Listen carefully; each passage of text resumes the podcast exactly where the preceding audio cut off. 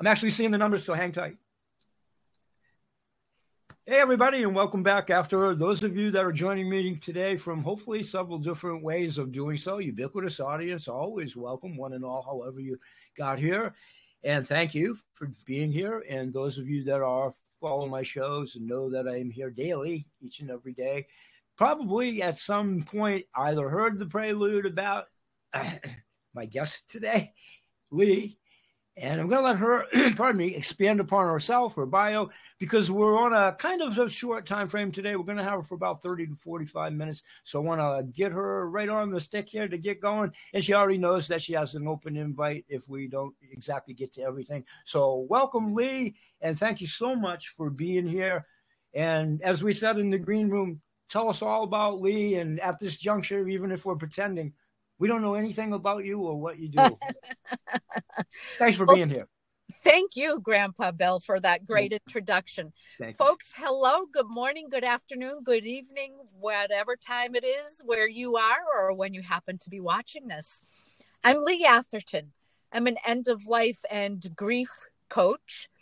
Uh, I have a history of being a hospice chaplain. In fact, fill in for my colleagues when they are uh, out for any reason, which is what I was doing before I got here today.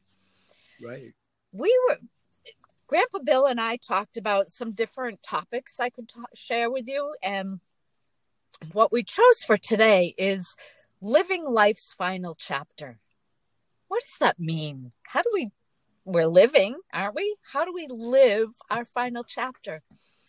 I, yep, yep, I'm alive. I tease a little bit. Continue, continue, continue, continue. Teasing is good. This can be a hard topic, and levity helps, right? So when I talk about living life's final chapter, we all we we have however long our life is going to be.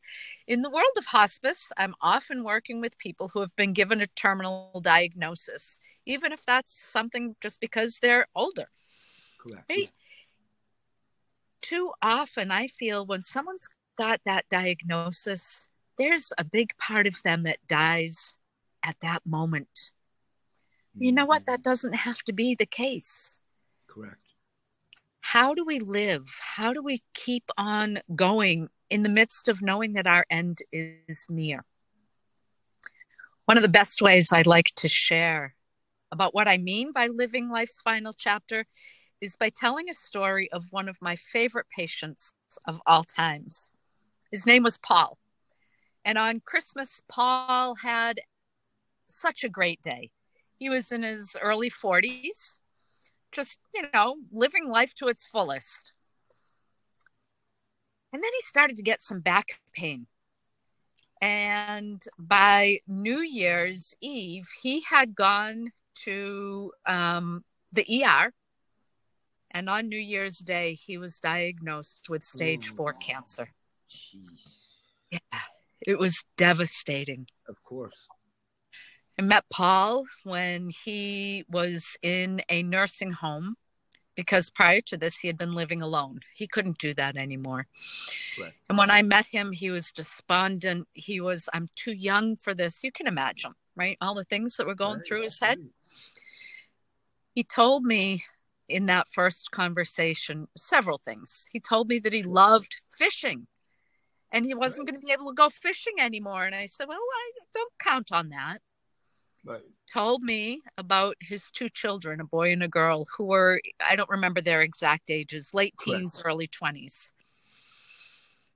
And some of the other things we talked about, he shared his favorite music, his favorite author. And how he had always wished he could meet that author. So, how did Paul live his final chapter? How did he live his dying? Well, those two children that he mentioned, he was estranged from. And we on the hospice team were able to get in touch with his children. And I, I facilitated a conversation with them. And by the end of our con- in person conversation, all three of them were able to say to each other, I love you. How beautiful. I forgive you. How beautiful. And even but even more beautiful, Grandpa Bill, was that his daughter took him into her home. Wow. that's where he wow. spent the end of his and, life. And that that is where he where he passed at, at her home. Wow. Yes. So that was a, a relationship that came back, that was rebuilt, and that ended. I don't know if you could call it perfect. What relationship is perfect? But he had gone from not talking to them to being in her home and and repairing their relationship. And and as you as, you know as you well know that's such inner peace on both sides of that equation of that equation. That's so beautiful. Isn't that? It is. It is. The hospice team knew that he loved fishing and, and that was the key that was the key to getting everything all that's great though that's great so whatever fishing, it takes whatever it takes whatever it takes fishing we told him you know what you're going to go fishing again. We thought we were pretty crazy, right? Stage yeah. four cancer, but we did. Awesome. We took him in a wheelchair awesome. van to his favorite fishing grounds. awesome. Wheeled him in his wheelchair and helped him cast his line. We awesome. gave him that last fishing trip. That is just so beautiful. And you know about that favorite author? Yes. I was able to track that author down. I talked to him and I said, please, you have got to come meet this person. Anybody with a heart. Obviously, they are common to anybody with a heart. He did. It turned out that his mom lived in the town that this gentleman Paul lived in. So he came to visit mom. Yep. Came to visit Paul. This happened before Paul left the nursing home. Right. And I went, Paul knew I was coming for a visit, and I sat with him for a minute and I said, You know, right. we've, we've got so many things that we want to have happen for you before you die. And I know you right. mentioned that author, and he said, Ever since I was a little kid, and his face just lit up. And I said, There might be someone here. I think I hear someone out in the hall. Cut and the author knocked on the door and popped his head on. And if you could have seen the look oh, on I, Paul's I, face. I, I, I can't, but I can. I mean, I can. I, I can. That that had to be just awe-strikingly beautiful. That's incredible. And I did. Author came with signed books for him, stayed and visited for a good wow. hour. Wow. Grandpa Bill, that's what I call living your dying. Absolutely. Living absolutely. Absolutely. You fulfilled you fulfilled everything he ever wanted. I mean, that's how rewarding for you and your staff too. Really, seriously. That gives justification for the the smile on his face was what was rewarding. It, yeah, exactly. Because it was all yeah. Yeah, the final the final result because it's not always a lot of fun, obviously, along right. the way for either of you, for either of you. But to get to that beautiful, beautiful end result, it, that's just, yeah. That might be the most incredible story maybe I've ever heard, and I've heard a few. Honestly, God, that's like that's incredible. I mean, I've heard I've heard a lot of asimilar kids that always wanted to meet their hero that are stricken with cancer or whatever, baseball, football, whatever. And those are obviously, but I mean, just the whole temple. I'm crying. I'm crying. I'm crying. It's like it's, that's an incredible story. So please continue. I'm sure you have many more. Not to oh, I have lots. Of that's a pretty powerful one. that one is powerful. And I share that story because I want your audience to know that whenever their final chapter is here, and we never know when it's coming. Um, don't. don't. wait to fill your bucket list till your old age. Very Take true. Very true. Um, Very true. To don't let that be the end of life for you, right? Even if it's a totally unexpected and you're young, there are people like me and like my hospice teams who are going to do everything we can to help you live. Absolutely. You're the angels on earth. Oh, that's the angels on earth, no doubt. I do have a dented halo on my back, a tattoo, but that's a whole nother story for another day. All right, not now, not now. But you've got now. You've got my appetite wet. You got to tell me that behind behind the scenes or later in another show. You got to tell me you can't do that. You can, All right. but you got to got it. Tell me that got one. it right. Um, so I gotta I gotta ask I gotta ask, and it's probably a dumb question. It's Paul now, right? That you just talked Yes. about. He, was he obviously ha- had the great advantage and privilege of knowing Shadow that we're going to talk about too? He didn't. It just He- wasn't the No, timing. The timing wasn't. The No. timing. Oh, Right. Okay. Yep. Well, And maybe he knows about. Maybe he knows about Shadow now in his restful place, and I bet he does. I bet he does. I bet he does. So tell us about Shadow for the many Oh, others, Shadow, yeah, Shadow. I call Shadow my business partner. and he and- is, and he is. He is. He is. Shadow came to me as an eight-week-old puppy that I trained as my service dog. Awesome. Uh, I had been unable to work for a couple of years, and he he was instrumental in helping me heal and be able to go back to work. I'm, I'm, well- I, I'm, I'm sorry. I'm Pets just the, the, the amazing that way for all of us. For all of Yeah. us. Oh, absolutely. Yes, Continue. absolutely. Continue. Continue. So Shadow, uh, Uh, you see, I'm I'm working now. I'm able to do much more than I was then, and I don't need Shadow as much as I needed him then. I didn't want his temperament, his love, his, you know, you look into Shadow's eyes and you can tell he's looking into your soul. They're just so giving. They're just Yep. so giving. Yes. I didn't want all that to go to waste. I didn't want him to have to stay at home while I went and and did my ministry.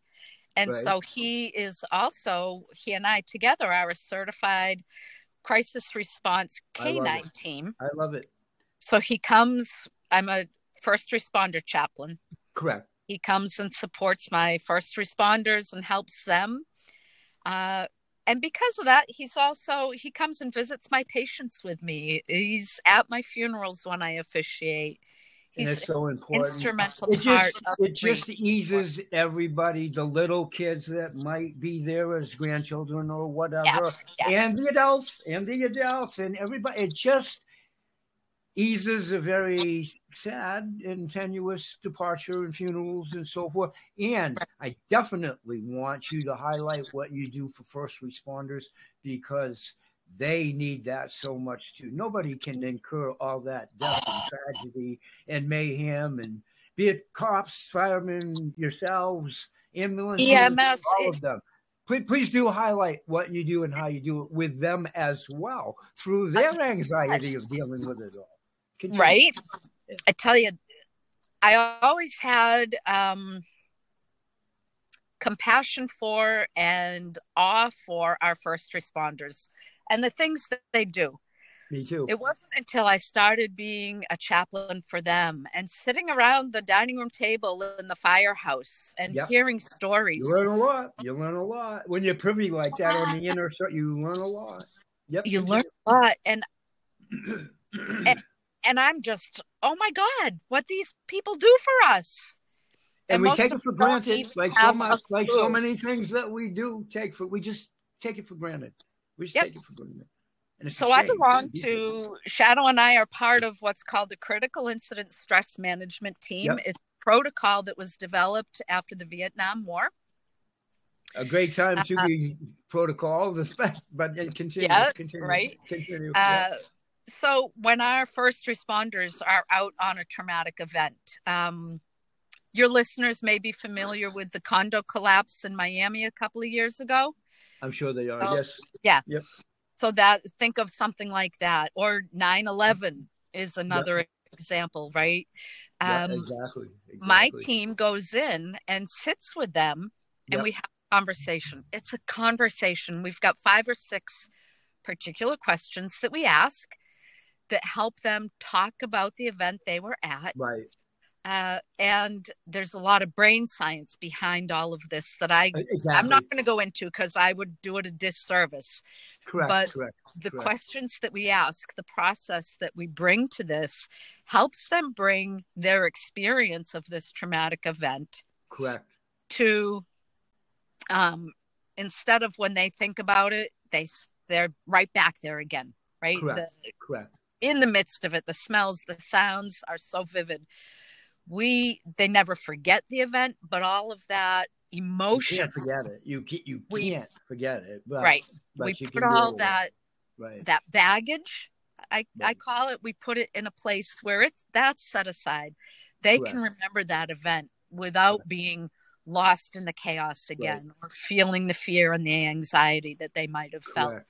Correct. So it really helps our first responders instead of you know it it always in the past was you know just go out and you know drink it away and that has its own problems and it doesn't solve it but It's this so it's so funny you should say that because all of us, you know, as we mushroom out into a family tree or whatever, everybody's touched by it, either directly, indirectly. It's Uncle Charlie or my neighbor at the corner or whatever.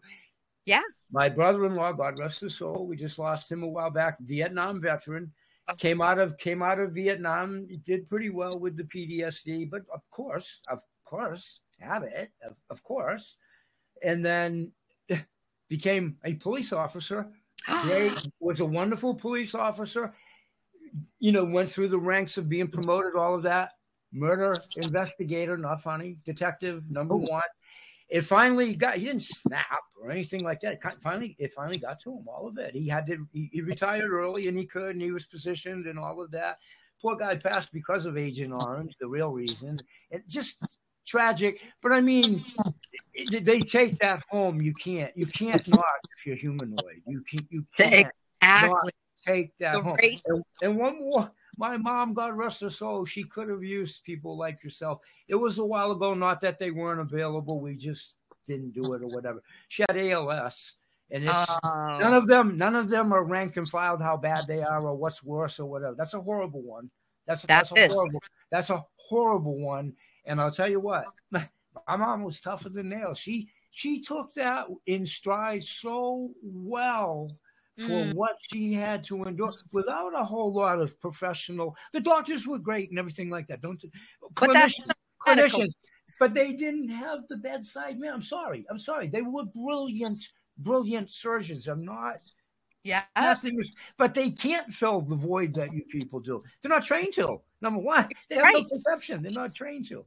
So people Right. like that, people like that, that aren't blessed to be availed. It's an extra hard transition for what they're already going through. It's just horrible. yeah yeah Yeah. So Yeah. continue. I'm sorry. I kind of got corralled. don't be sorry that's but I okay can relate to it. Like, and we all can, as I said, somehow, some way, we know everybody that's been. We know a fireman, we know a cop, we Right. know a someone. driver, or our relatives did, or nine one one. I mean, nine one one. Everybody was affected directly, indirectly, uh, right? right yes So, yes so yeah, And so it's really cool that this process, and it's not just chaplains who go in. Correct. We've got peers, fire peers, police peers. It's all volunteer work.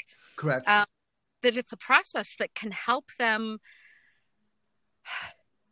put the experience in a good place, correct. right? Because otherwise, all those traumatic experience build up and build up. It's hard the to rate of that. It's hard, to, it's hard to compartmentalize it. It's hard. It's hard. Yeah, yeah. It's If hard. we can save one cop, one fireman, one ER doc from you saved. You, it's like the fish. It's like Jesus and the loaf of bread and the fish to a certain degree. I mean, it really is. You're feeding the masses by feeding one. Yep. Kind of, sort of. Yeah. You really are. You really are. Yeah. It's- Yeah. You really are. Now, Yeah. chaplain, chaplain. Do you have your own church denomination? That, that chaplain's a different. Uh, so yeah, you know, it's. I was just sharing this with the the Call before wife I told you about. Yeah, Oh, okay. I thought maybe the incident So- that you alluded to earlier today. but- it is. Yes. Okay, so the way I like to describe it is, you have your ministers or um, your imams, very denomination specific. They're serving Correct. people in a church of a particular denomination. A chaplain, on the other hand, you would never know what my faith tradition is unless you asked me. Got it. Got Right? it. Got And, it. and I would come, I would meet, or I do. I meet you where you're at. If you're a Christian, great. Great. I great, can identify great, with that because I am. But if you're Jewish, I'm going to offer you the same compassionate support, Muslim, whatever. You're synchronized. You're synchronized regardless. That's not a Right. issue. And It's not an issue.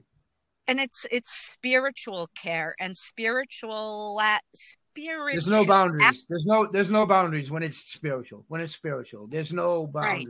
Right. And and religion is a piece of spirituality. It's not Absolutely. the only thing. Absolutely. And so that's how I differentiate it. Absolutely. And and uh, and for obvious reasons, obviously people now people well, you're you're you're there not by not by happenstance. You're there by for real. But are people also reaching out to you to you to get you? You know, are you doing both? Does that make sense? My question does that make sense? Are people reaching out to get your services as well as you being there, and then it's a continuation after they've met you? If that makes any sense. Yes. So okay. um, people are reaching out for me. Yes. Got it. Got it. And it's it's word of mouth. It's by speaking. That's the name of like the game the, before. That's the name of the game before plumbers or butchers or bakers or candlestick makers. Right? Word of mouth. Yeah. Word of mouth. That's great. Yep. It's great.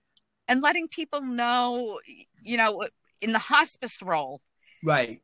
Every patient is offered chaplain services, and yep. often they think, "Oh, this priest or something is going to come in and pray. That's why I wanted you to expand. That's why I wanted you to expand upon it because it is such a misconception. Well, she must right. be in the church. I was halfway kidding, but not not totally because yeah. you may have had a denomination or something like that. But yeah, right. chaplains chaplains are more. Yeah, I'm sorry. You and listen to you and help. I hope make the journey a little bit easier.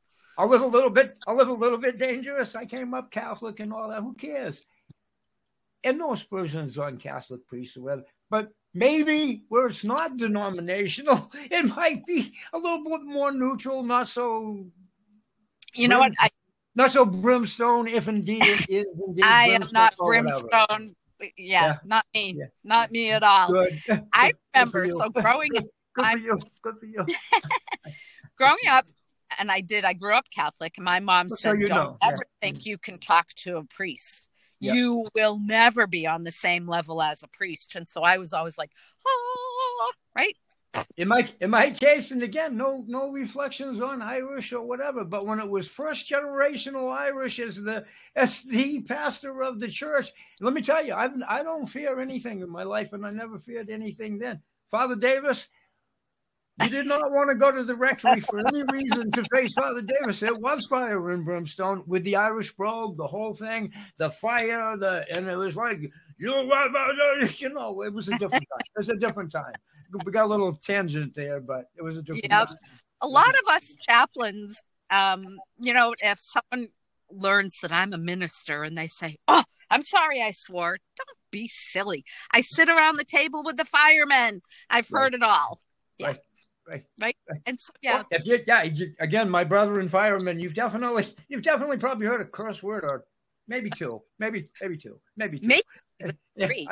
Uh, maybe three, maybe three. But who's counting? But who's counting? Right, I, right. That's great. Hey, listen, in the I, I try to be and watch my vernacular. I, I often tease. I have what I like to call my professional decorum, but I definitely have a Jimmy's pool room vernacular, if you will. I have to watch, I have to watch myself every once in a while too.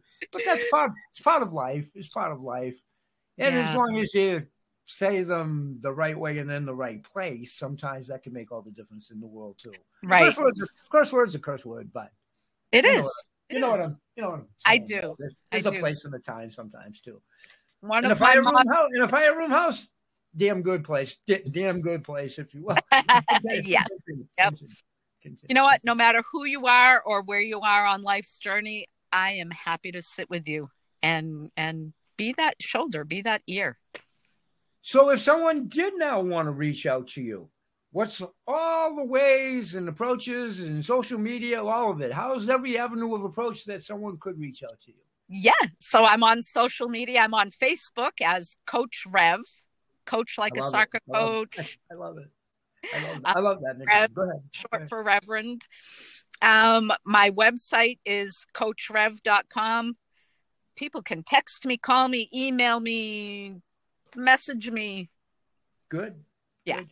And, yeah. and can I can I ask was it was it um, a client or something that gave you the moniker or you had that moniker or how'd the moniker I love it I love it I love it how'd that come about Yep. Um, coach is uh, because I have coach certification as a life Correct. coach, as an end Correct. of life, and coach. they just shortened Reverend. Yep. I was just wondering. I was just wondering if that was oh, that was Tommy it, Jones that came up it, with that or whatever. It no, it actually a different iteration of that came up when I first was out of seminary. Got I was it. a youth minister. Oh, okay. And trying to figure out what was going to be my email address. I needed something cool. So and my yeah, said, yeah. How about Cool Rev? Love it. Love it. The yeah. kids loved it, right? The kids loved it, right? I'm, I bet the kids loved it. That's awesome. They did. So I've still got that cool rev at Gmail email, but now I, I call myself Coach Rev. Quick sidebar. I tease about the word cool. I've done that before because I'm a little bit older. Cool was cool. James Dean, the actor for me, real cool, real cool. Yeah, he was cool. Cool cigarettes, not so cool, but cool was an advertising blab. You know, cool menthol, cool wasn't cool, but it was right. cool, if you will. Cool McCool, the old cartoon. I don't know if you remember that or not. Loved it when I was a kid. Anyhow, generational. Long story short, I do coin collections and all this kind of stuff, and I have my granddaughter involved in it. Point being, now 15, when they say the word cool, cool is still cool, even after all those, and it was so cool to hear my granddaughter say cool. Cool's always cool, even right. You, and it's cool. That's, one word that hasn't changed its meaning. It's just a beautiful. It's a relief word in and of itself. Talking about anxiety release, to say, hey, that's pretty cool. You know, it's just, yeah, yeah. Oh so that's yeah. great. Yeah. What's the prolific word or thought or endeavor or suggestion to depart for today so we keep you on the clock? And you and I will definitely get back together again when it's fortuitous timing. Crazy Would love world, to. Yes. Yeah. So, what's I, a prolific, profound thing that we all maybe should think about that you would uh, suggest? All right, here it is. It's my favorite quote of all time, and I think it's appropriate for Perfect. end of life and for grief. Perfect. Friedrich Nietzsche was a great philosopher. One of my favorite. Go. Ah, I love it. And the quote of his that I I live my life by is it is only when there is chaos within that you can give birth to a shining star. That's a beautiful so, one. Friends, I do I'm sorry, finish it. Finish that thought. If you feel like your life is just chaos and it's falling apart, which we often feel like when someone we love or ourselves are, are near the end of life, know that somewhere, somehow, there will be a shining star that comes out of it. And that is such a beautiful poem. I do poems every day on my show, and I've done this uh, before, so it's great. So I'm not sure if we're great minds you are. I'm not sure if great minds think alike. I'm still working. Yeah, you on are. Much easy, much easy. So thank you so much for being here today, and Thank you are you. an angel. You are you are an angel. You're doing such important work, and so is uh-huh. Cheryl. Uh, continue, continue, continue. You're you're helping so many people. Thank you so much. I am so glad you reached out to me, Grandpa and Bill. We'll talk soon. And just so you'll know, I'm, I'm real quick at getting these produced. So you'll have this overnight. And just the order of succession, you'll probably get my YouTube video first. And then okay. it will be video wise on Spotify. And then it's on. I have been blessed that I'm on all platforms audio wise.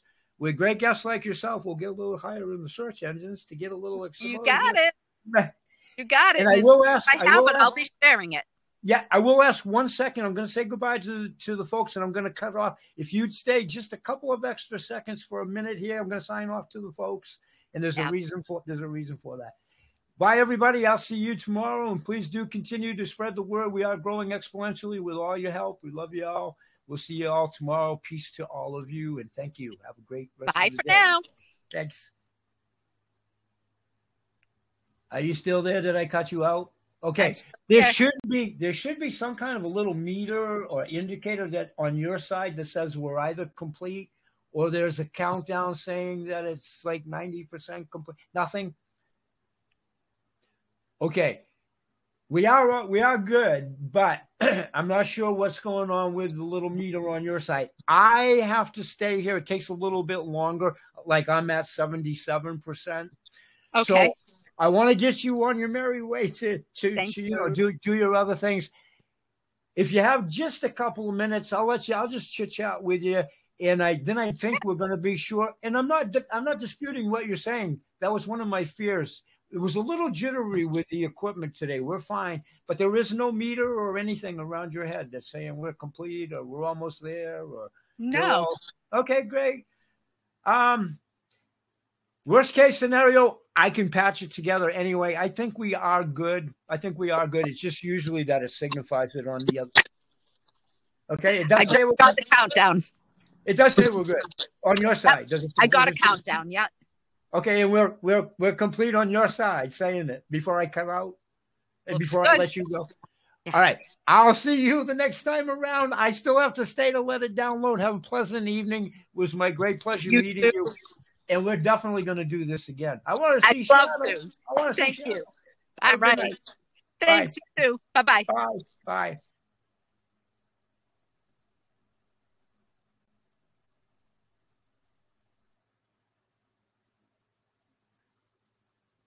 So that's gonna go on my end, seventy-seven percent.